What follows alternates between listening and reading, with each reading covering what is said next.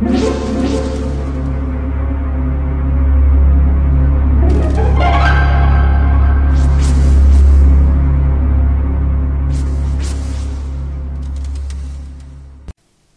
家好，我是小依依，欢迎收听一分钟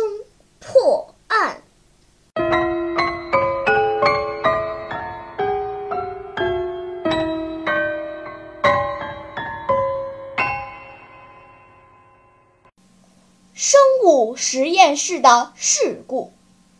这天早晨，在意大利国家生物实验室上班的基因工程师辛贝尔刚到办公室，就发现实验室被破坏得一塌糊涂。更为严重的是，用来做基因实验的三只波斯猫跑了两只。像这种携带了老鼠和狗基因的猫，很可能会同时患上鼠疫和狂犬病，而猫类本身携带的病菌也会同时滋生，最终产生可怕的新病毒。这种病毒一旦传染出去，人类将面临严峻的考验。辛贝尔赶忙拿起电话。用最快的时间报了警。防毒警察戴上面具，穿上防护服，在第一时间封锁了现场。终于在食堂的水池边上发现了两只波斯猫的踪迹，它们正在吃一条鲤鱼呢。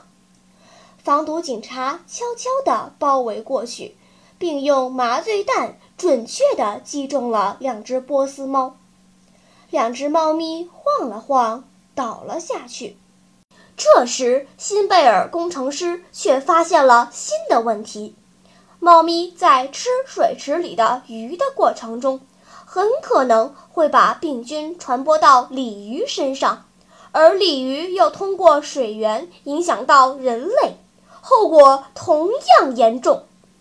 现在需要把所有鲤鱼都捞出来处理掉，其他鱼类则可以不必理会。问题是，食堂的水池里有那么多种鱼，鲤鱼究竟有多少条呢？警察找来了食堂负责人询问，负责人肯定地说道：“水池里所有的鱼都是昨天刚买回来的。”一共花了三千六百里拉。根据账目记载，青鱼一百三十里拉一条，带鱼一百零四里拉一条，桂鱼七十八里拉一条，鲤鱼一百七十里拉一条。除了被猫咪吃掉的一条鲤鱼以外，没有其他的损失。辛贝尔看到众人疑惑不解的样子。忍不住说道：“这不是已经很明显了吗？我上小学的外甥都能解决这个问题。”接着，辛贝尔给众人做了分析，大家恍然大悟。请问，你知道池塘里到底有多少条鲤鱼吗？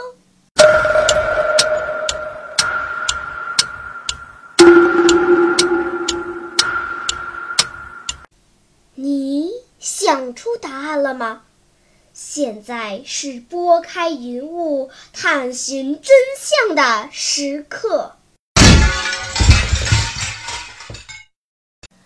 其实这个问题并不难，鲤鱼共十二条，除去被吃掉的一条，还剩下十一条。观察价格。你就会发现，青鱼、带鱼和桂鱼的价格都是十三的倍数，也就是说，无论这三种鱼买多少条，其价格总和也将是十三的倍数。用鲤鱼的价格，也就是一百七十，一百七十除以十三的鱼数是一，也就是说，每买一条鲤鱼就剩一里了。用三千六百除以十三，余数是十二，说明鲤鱼一共有十二条。至于其他鱼有多少条，就不在考虑范围之内了。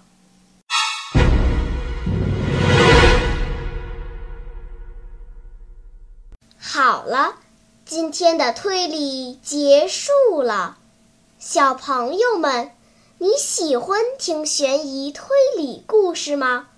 如果喜欢，就请关注小依依讲故事吧，在喜马拉雅 FM 上，我将为你呈现更多谜一样的故事。